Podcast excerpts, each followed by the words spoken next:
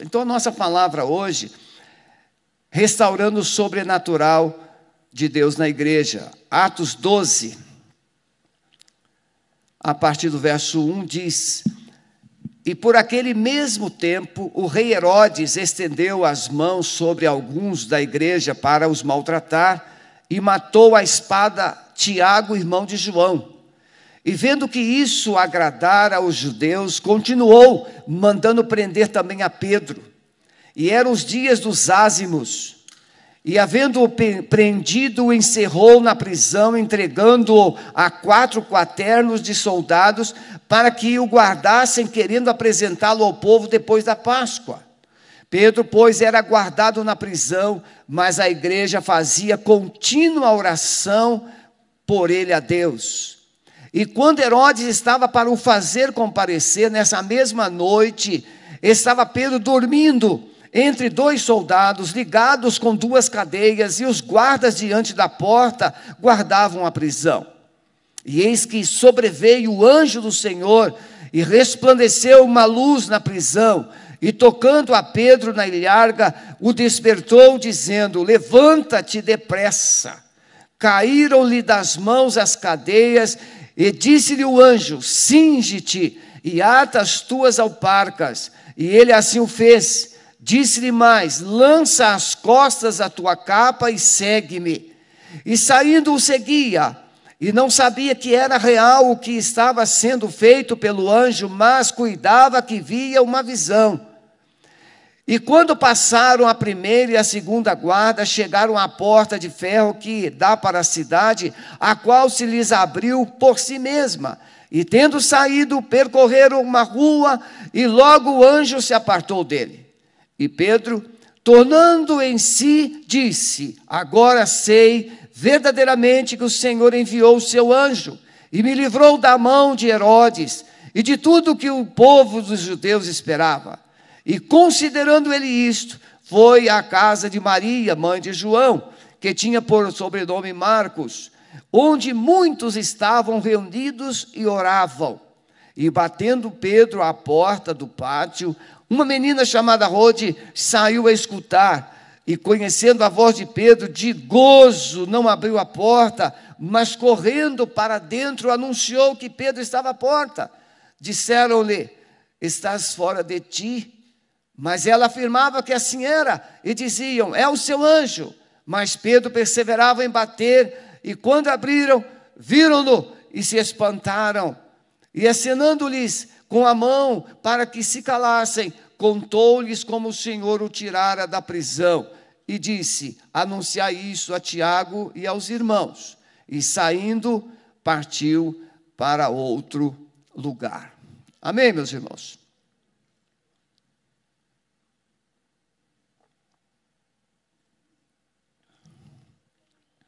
Até aqui, a igreja fluía. Até o capítulo 7 de Atos, a igreja estava fluindo.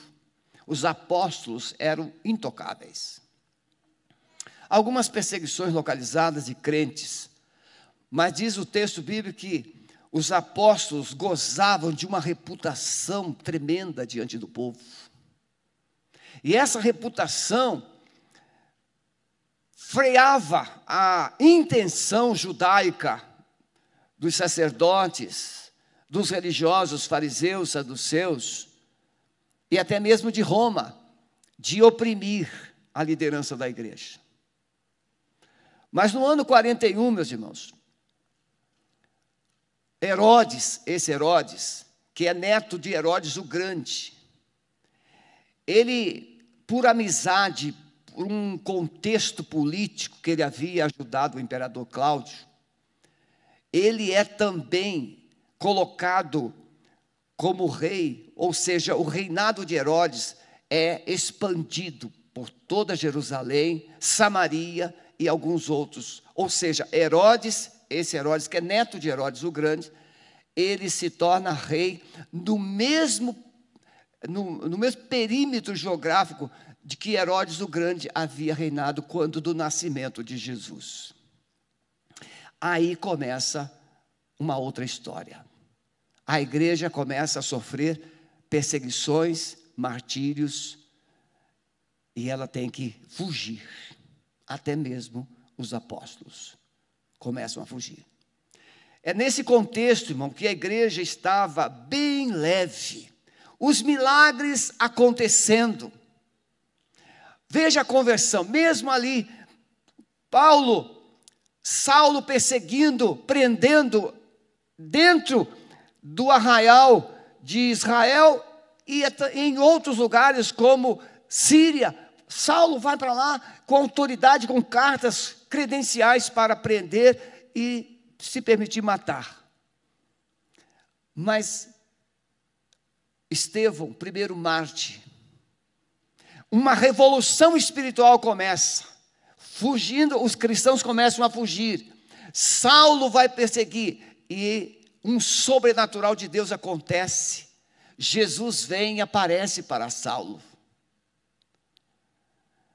E fala com ele. Saulo, Saulo, por que, que você me persegues? E Saulo, vendo aquela luz, pergunta: Quem é, Senhor? Eu sou Jesus a quem tu persegues. Duro é para ti recalcitrar contra os aguilhões. Irmão, Saulo sabia que os cristãos usufruíam de algo que ele não entendia.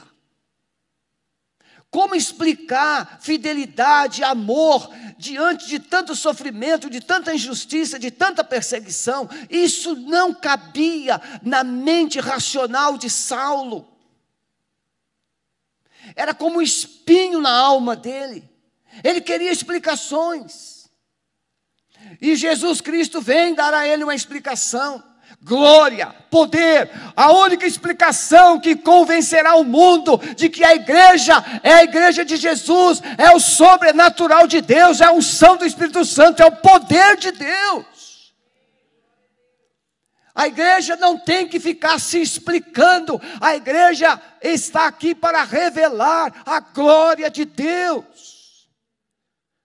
Para que ficarmos discutindo se o mundo geme, precisando de unção, precisando de poder, precisando de manifestação do sobrenatural de Deus?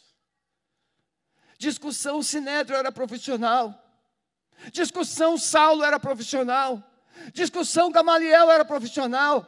Mas em matéria de unção e poder, a igreja era a única que tinha resposta. Então, meus irmãos, a minha palavra vem dentro de um propósito em que caminhando e aparentemente vivendo dias tremendos, como foi tão publicado em vários canais, que a igreja brasileira estava fluindo um avivamento, crescimento esplendoroso, a, a, o IBGE anuncia que daqui a 20, 25 anos teremos mais de 50% da população brasileira frequentando as igrejas evangélicas. Eu estou preferindo frequentando porque ser crente é uma coisa, frequentar igreja é outra. Mais de 50%. Legislações surgirão, já estão surgindo para amordaçar a igreja, para impossibilitar a igreja de se posicionar politicamente, elegendo. A igreja viveu até aqui tempos áureos, crescimento, a política cedeu e cede aos caprichos da igreja, essa igreja entre aspas. Mas, tal qual a igreja de Jerusalém, tal qual a igreja primitiva que vivia o glamour, milagres, poder, ressurreição, cura, paralíticos, endemoniados sendo libertos, o poder fluía. A igreja foi gostando do ibope, a igreja foi gostando do glamour e ela diminuiu a intensidade do joelho. A igreja começou a ficar com os olhos secos. A igreja ficou com o coração um pouquinho menos temente. Mas de repente, Tiago, irmão de João, é preso. O Tiago que queria sentar-se à direita de Jesus, é preso e é morto à espada. E o povo judeu gostou. E o que que político faz? Quando o povo aplaude, ele continua fazendo, porque dá voto.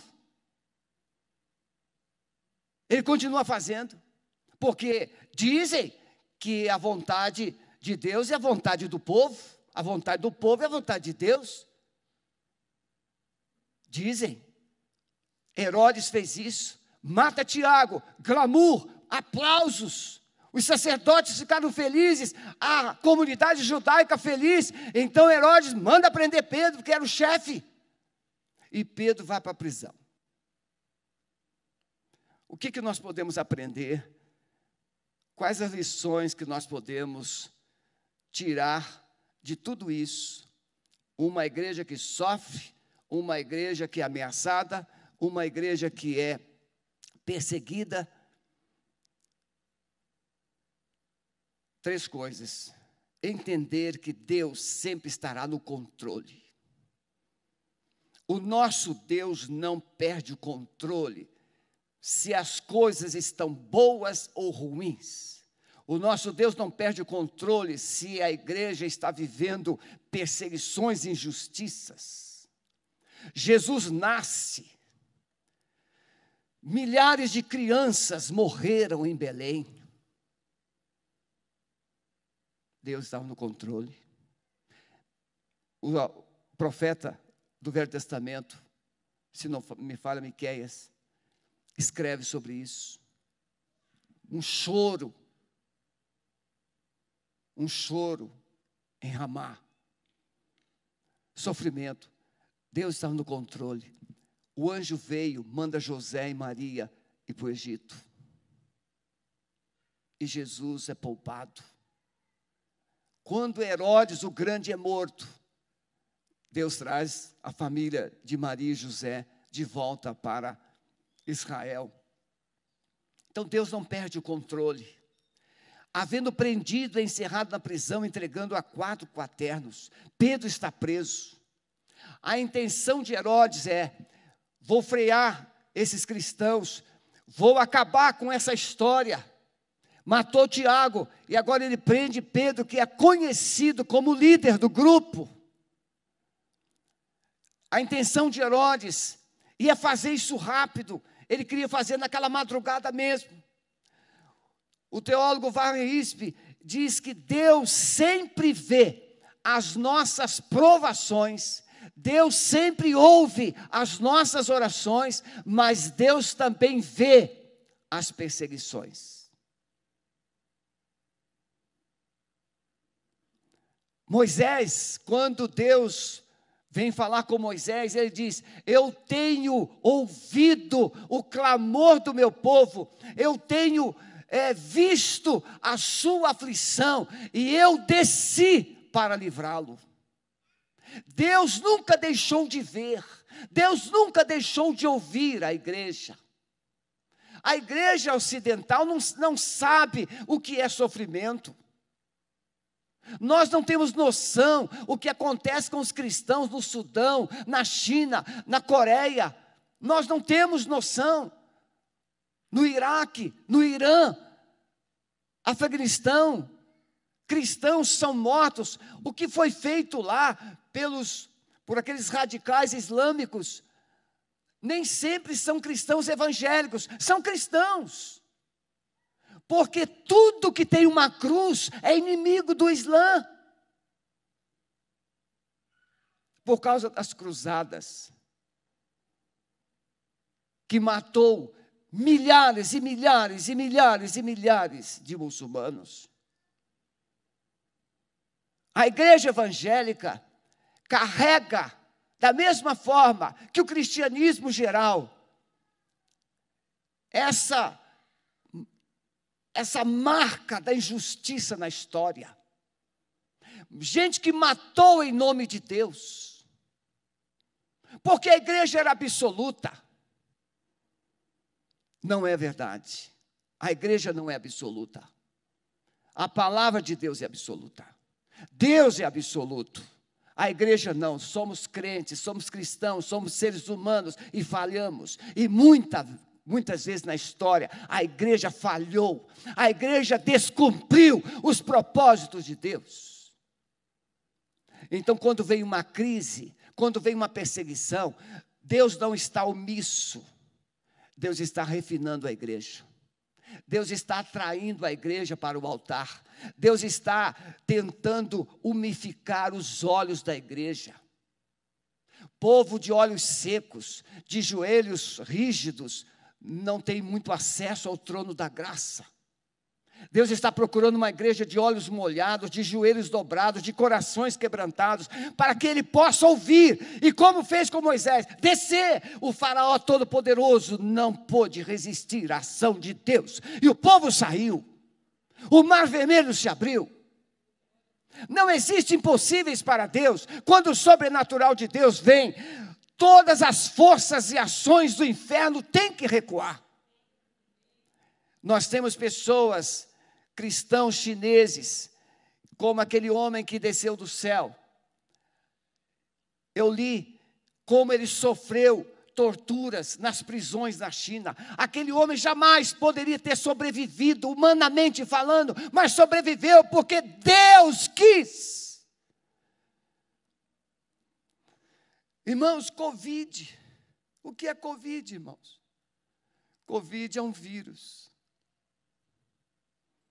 que pode matar, como a gripe pode matar, como qualquer contaminação pode matar. Se pegar um corpo despreparado para enfrentá-lo, se não receber o tratamento adequado, A diferença é que o Covid é uma pandemia que atingiu o mundo inteiro. E quando isso acontece, não é uma coisa comum, é algo que precisa ser escutado. É preciso prestar atenção. Em vez de ficarmos preocupados se foi a China que produziu o vírus para vender vacina, ou se foi isso, ou se foi aquilo, nós temos que ter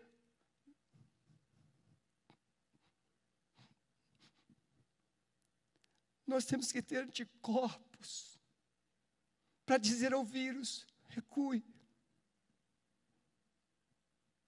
Se o seu corpo tiver anticorpos, o vírus não te mata. Se você tiver anticorpos espirituais, o pecado nunca poderá te matar. O mundo nunca poderá te engolir. E a gente fica com tanta discussão sobre isso, sobre aquilo, sobre isso, sobre aquilo. Na verdade, o que nós precisamos é de vida santa, anticorpos espirituais, vida ética, moral, anticorpos espirituais e vida física saudável, disciplina. Tem gente que não corre, tem gente que não anda, tem gente que só come porcaria, desde criança. Os filhinhos estão ficando fora do peso desde pequenininho e os pais parecem que não estão enxergando.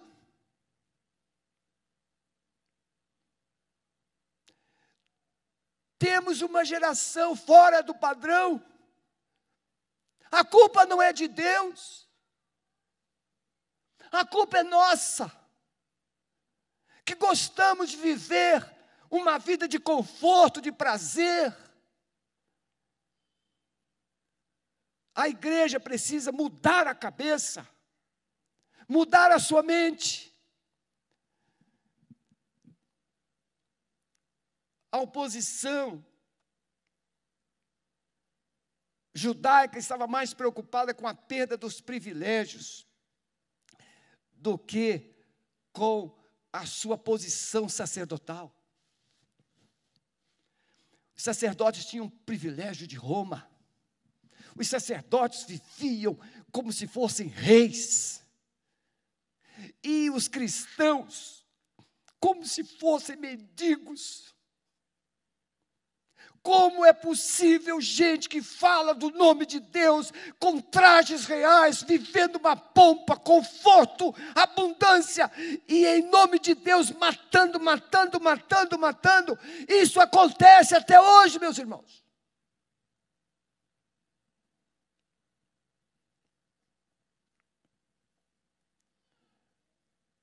Os judeus sempre foram inimigos da cruz de Jesus.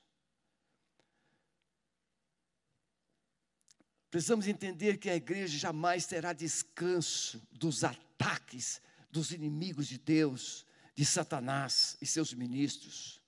A perseguição encoraja a igreja a se voltar para o altar da oração, buscando a presença de Deus.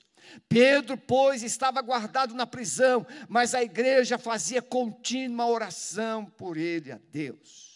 A igreja volta para o altar. A igreja havia passado dez dias de jejum, de oração, é, buscando a, aquilo que Jesus havia prometido. É, e recebereis poder ao vir sobre vós o Espírito Santo, e, e, sere, e sereis minhas testemunhas em Jerusalém, Judéia, Samaria, até os confins da terra. A igreja foi levantada para ser uma testemunha de Jesus. Mas a igreja está mais preocupada em se proteger do que de anunciar a Jesus. Agora, a igreja volta. Essa semana, terça e quarta, nós estaremos aqui, aqui no templo, em jejum e oração, o dia todo. E esse convite é extensivo para todo líder de célula, todo supervisor, todos os pastores, todos os ministros. Você que é líder, você que recebe uma célula na sua casa, podendo, venha.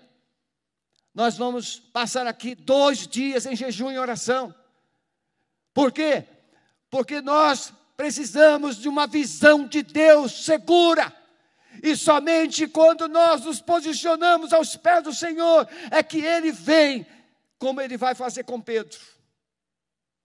Pedro estava esperando escutar os barulhos das chaves do carcereiro. Chegou a hora, chegou a sua hora, Pedro. Pedro não escutou barulho. O anjo chegou em silêncio.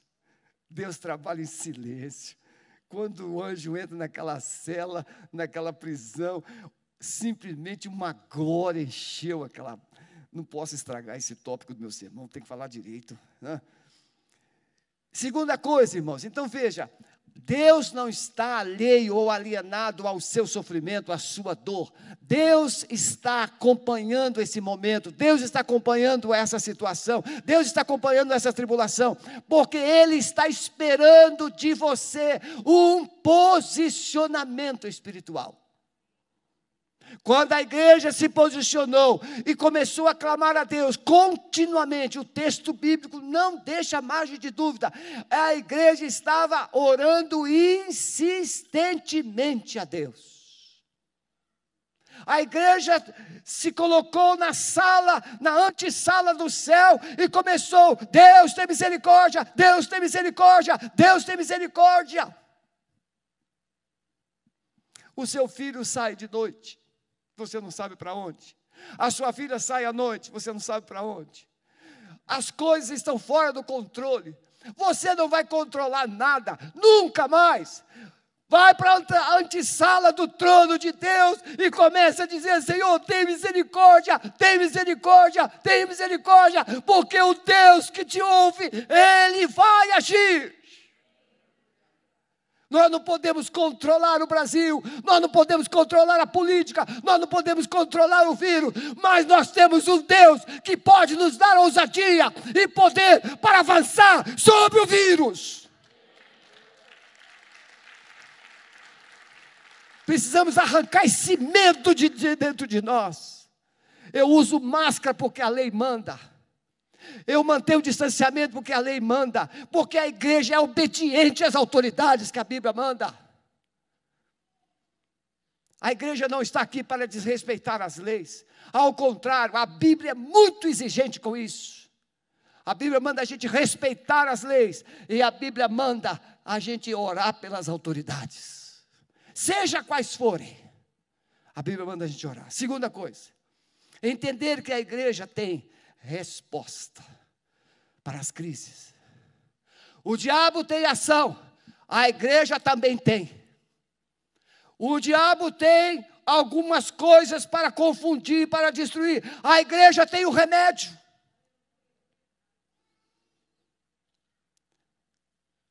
Que respostas são essas? Propósito de Herodes a matar, ao matar Tiago e prender Pedro, intimidar a igreja.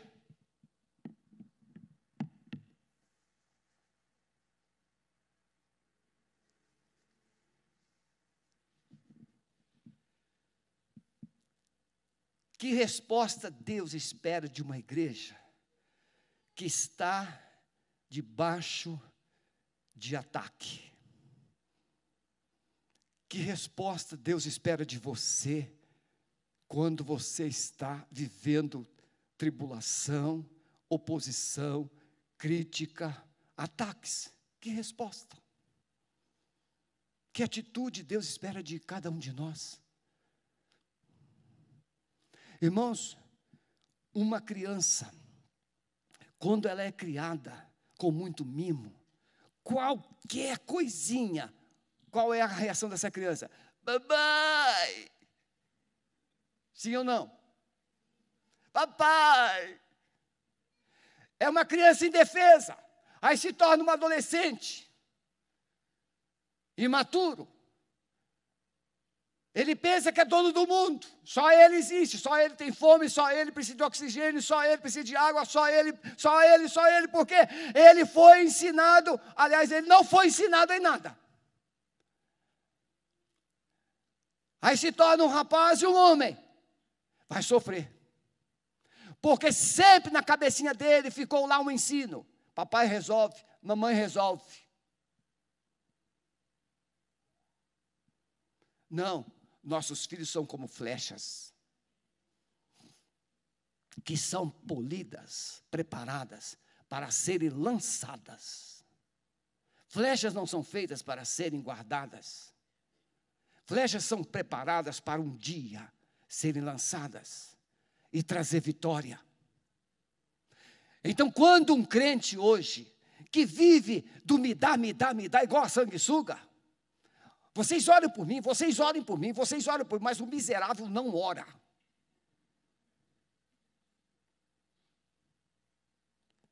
Tem gente que não sabe nem como começar a orar. Meu irmão, preste atenção: se você tem dificuldade de orar, comece a ler os salmos. É quase tudo orações. Você vai ver como é que Davi faz fala com Deus na hora do aperto. Tem hora que Davi chora, mas tem hora que Davi fala assim: Senhor, quebra os dentes dele, Senhor. Pisa no pescoço dele, Senhor. Você vai aprender as várias circunstâncias, como conversar com Deus, como lutar diante de Deus. Segurar ou pela fé, Senhor, não abro mão da minha família. Preste atenção em crentes que oram. Ouçam. Toda vez que eu me reunia em grupo de oração, na, nos nossos momentos públicos, eu chamava os crentes mais novos. Assim, você vai orar. Ah, eu, eu ainda não sei. Então preste atenção como eu vou orar. Aprenda. Porque da próxima vez você vai orar. Não. Vivemos, irmãos, um cristianismo onde os crentes fazem pedido de oração o tempo todo. Quer ver um exemplo? Vê o chat da igreja. E vê da, da pessoa prestar atenção na mensagem. Tal, a mensagem está no meio, e a pessoa, a pessoa entrou naquele momento e já está assim: peço isso, peço aquilo, peço isso, peço aquilo. Você que está nos acompanhando pela internet, tem momentos do culto que é para fazer pedidos, mas tem momento do culto que é para você ouvir, meu amado. Porque se você ouvir a voz de Deus, você vai se tornar um homem, uma mulher, guerreiro, guerreira, vitorioso. Mas não fica o tempo todo pedindo, pedindo, pedindo, pedindo. Mas não ouve a voz de Deus. Deus quer equipar uma igreja que saiba usar as armas. E é o que Ele está fazendo aqui. Acho que vou ficar só aqui. Deus precisa então de uma igreja decidida a enfrentar as crises de joelhos. Pedro estava lá, mas a igreja estava aqui, clamando, clamando: Senhor, envia o teu anjo. Olha só o que a igreja estava fazendo. Não é assim? Eu acredito que você e eu, no meu eu também faço assim: Senhor, envia o teu anjo, Senhor, envia o teu anjo, Senhor, envia o teu anjo, Senhor, envia o teu anjo, Senhor, cala a boca de Herodes, Senhor, cega aqueles. É assim, não é, irmãos? Senhor, cega aqueles guardas. E Deus fez exatamente como a igreja havia pedido. Cegou os guardas, mandou o anjo, liberou Pedro. E quando Pedro chega na reunião de oração, não, impossível, deve ser o anjo. Como Deus é misericordioso.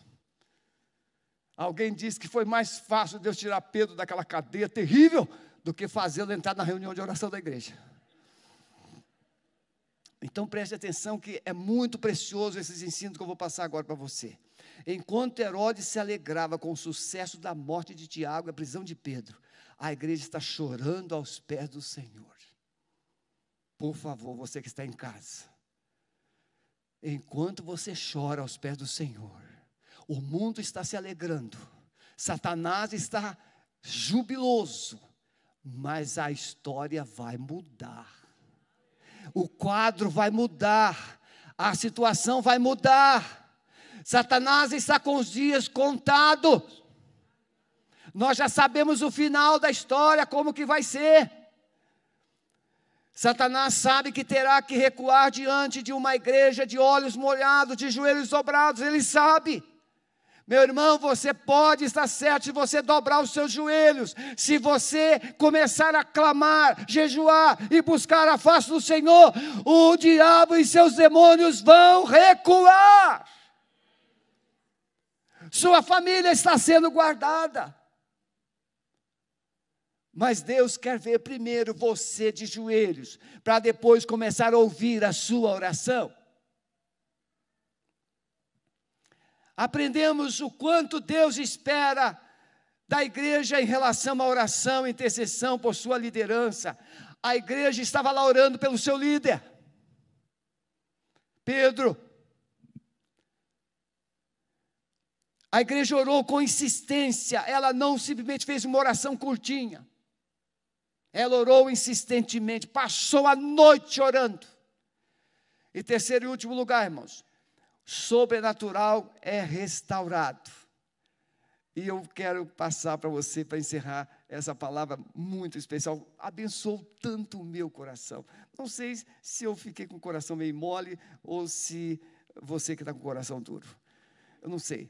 Deus pode nos livrar dos problemas e provações, mas nos livrará. Deus pode não nos livrar dos problemas e provações, mas Deus nos livrará no meio delas. Paulo escreve aos Coríntios e diz assim: nenhuma provação virá sobre vós senão mana. Junto com as provações, Deus também dará o escape, porque Deus não vos deixará provar além do que possais suportar. Deus sabe o seu limite. O meu limite pode ser menor que o seu. Você pode ser mais fervoroso, você pode ser mais crente, você pode ser mais forte, mas Deus sabe e Ele vai lhe dar na gangorra da balança, cada um. Ele sabe que tem crente que não resiste uma semana, então Ele vai te dar seis dias. Mas talvez você seja mais fervoroso, tenha mais músculo, então Deus permite um pouquinho mais. Ah, pastor, isso é injusto. Não! Ele está te dando subsídio. Junto com a aprovação, ele te dá graça. Ele te dá graça. Olha o que ele diz para Paulo: a minha graça te basta. O sobrenatural de Deus precisa ser buscado. A igreja não experimentará o sobrenatural de Deus com rotinas eventos, ativismo. Não, esse sobrenatural, quando é que o fogo de Deus vinha sobre o altar? Quando o sacrifício estava lá. Quando é que o fogo veio no dia de Elias? Quando o altar foi restaurado, o sacrifício foi colocado e Elias fez uma oração. o fogo de Deus veio. Quando é que Deus mandou um cordeiro para Abraão? Quando ele amarrou o seu filho, quando ele colocou a lenha, e quando ele pegou o cutelo e ia matar o seu filho, Deus disse: Não, Abraão. A provisão divina, ela sempre virá quando você fez ou fizer aquilo que Deus espera. Primeiro você faz, o sobrenatural virá. Pedro estava guardado na prisão, mas a igreja estava orando, a igreja estava orando, com todas as suas dúvidas. Eu disse aqui no, na mensagem da semana passada, você pode não lembrar do que você comeu, mas aquela comida te sustentou e te trouxe até aqui.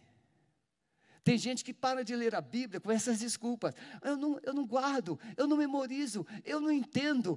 Não importa se você não entende, não importa se você não memoriza, não importa se você não explica, o que importa é que essa palavra é poder, essa palavra é viva, e quando você lê a palavra, ela te alimenta, mesmo se você não entendeu nada.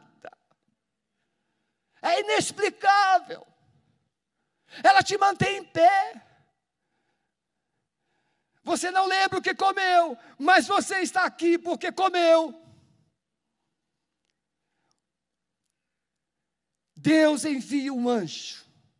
Irmãos, isso aqui para mim é maravilhoso. Deus envia o anjo para dentro da prisão. Primeiro, não existe. Irmãos, são 16 guardas. 16 guardas. Quatro de quatro.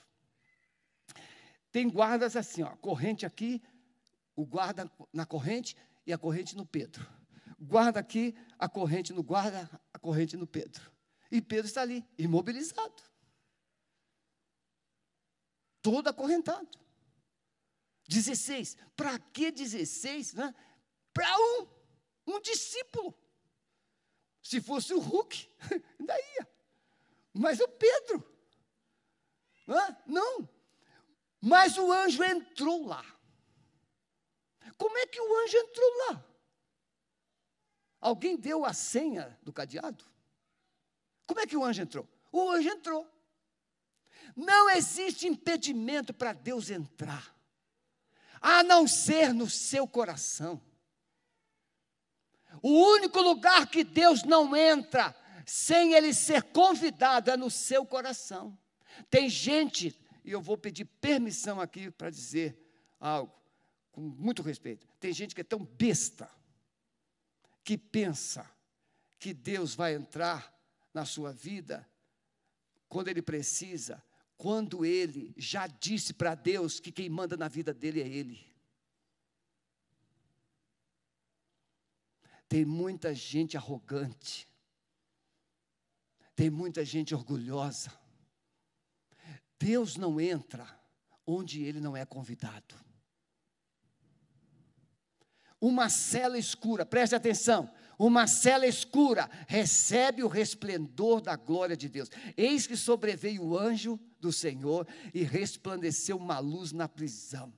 Irmãos, eu quando li isso aqui, o Espírito Santo começou a trazer uma alegria. Pedro, irmãos, aquela, aquele lugar só tinha luz, é, aqueles fachos de fogo, né? e os guardas apagavam aquilo, pronto, aquilo ficava um breu, uma escuridão terrível.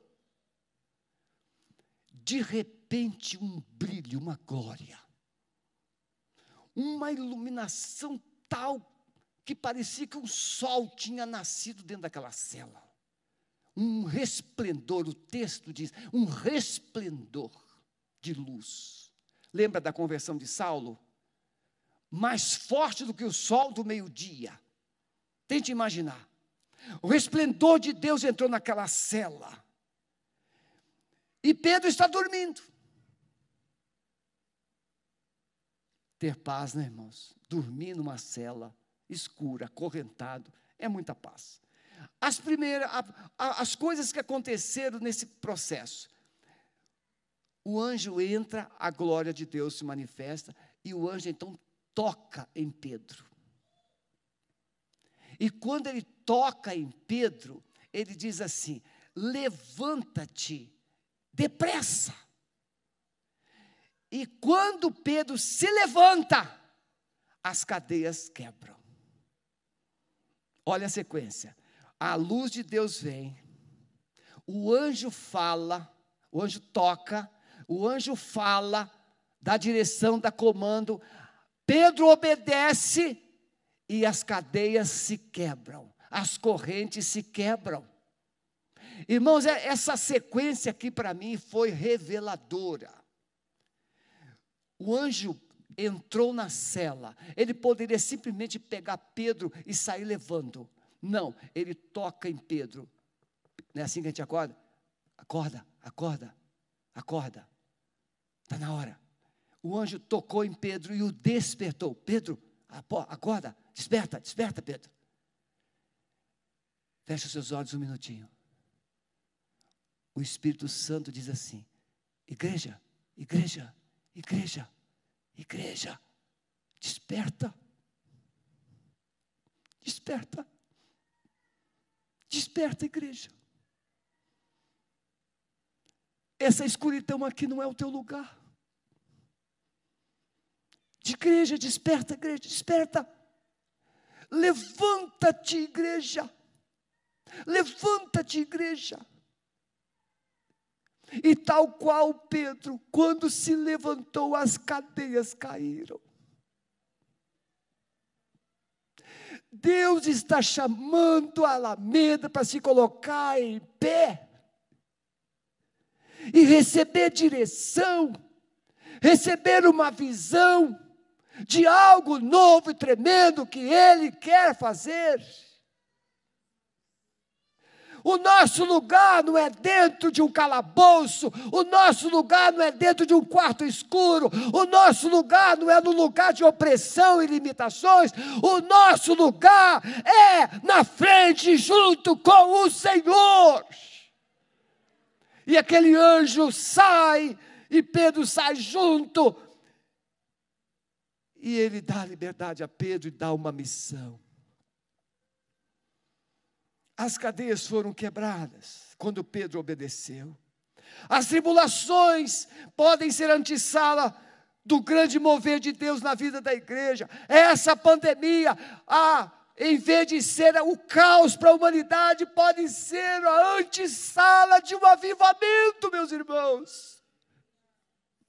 Hoje você tem tempo para ler, para orar, você tem tempo para estudar, você tem tempo para ouvir a palavra.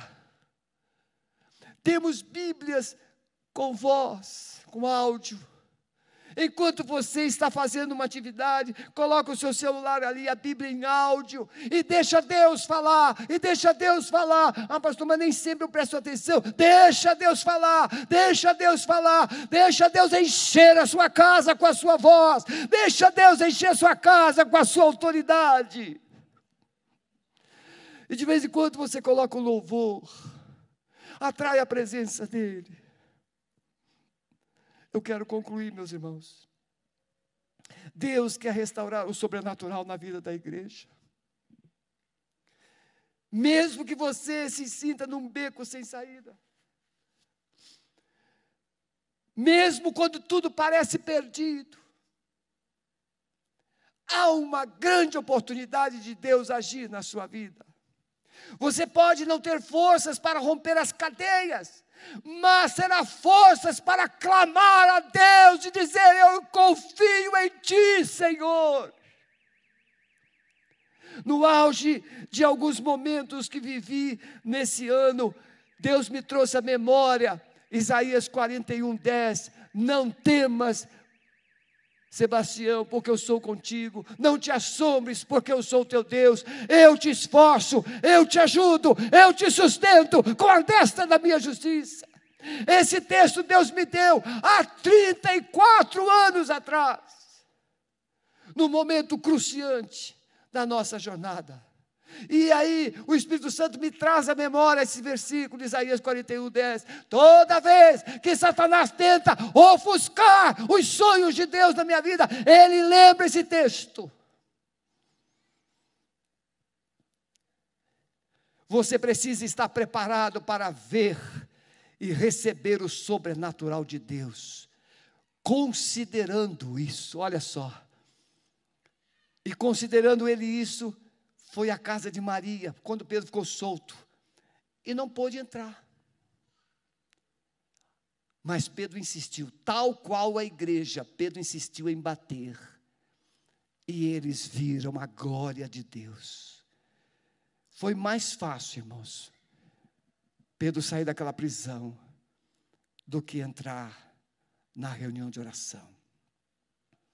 Nesta manhã, você veio aqui, talvez pela primeira vez depois desse período de ausência dos cultos. E Deus está te dizendo que chegou a hora de você ouvir a sua voz, de se despertar do sono, de se levantar e receber uma direção nova para a sua vida, para a sua família, para a sua história. E talvez eu esteja falando pela internet com pessoas que já perderam a esperança. Não, chegou a sua hora. Se o meu povo que se chama pelo meu nome se humilhar e orar e buscar a minha face e se converter dos seus maus caminhos, então eu ouvirei dos céus, perdoarei os seus pecados e eu sararei a sua terra. Clama a mim e responder-te-ei. Deus está só esperando o clamor de uma igreja de olhos molhados. Eu quero, irmãos, fazer um apelo para encerrar. Você que está na internet, você hoje está sendo chamado a um posicionamento de andar em santidade, compromisso com Deus, obediência a Deus, e Deus vai se manifestar na sua vida. Se você crê nisso, escreve aí no chat. Eu estou renovando a minha aliança com Deus.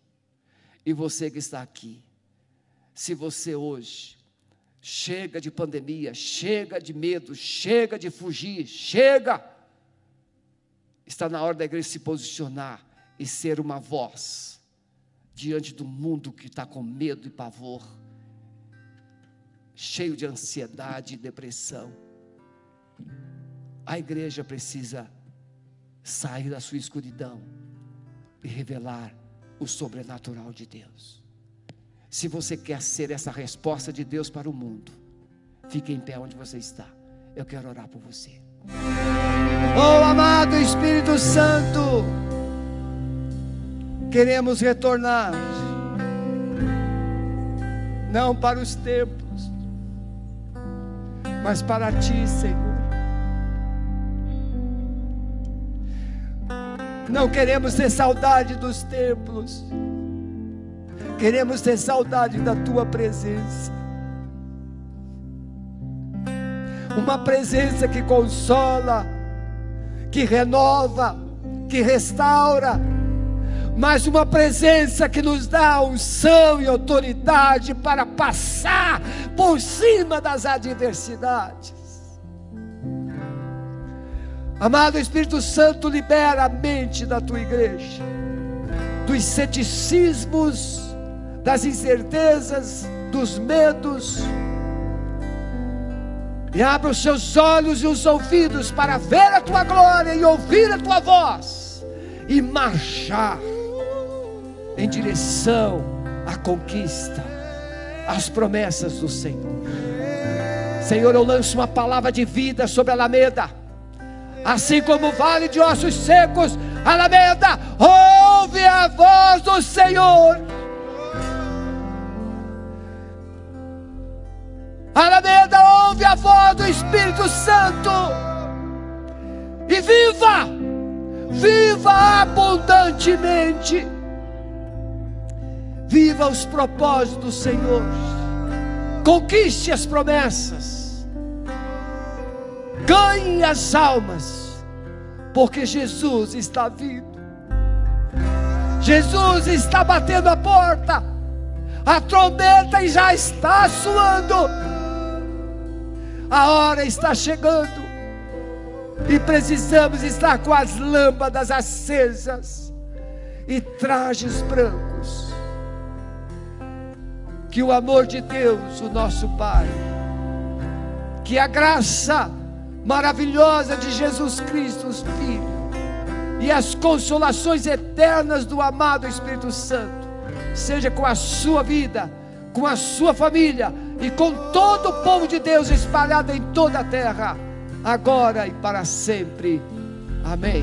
Deus te abençoe.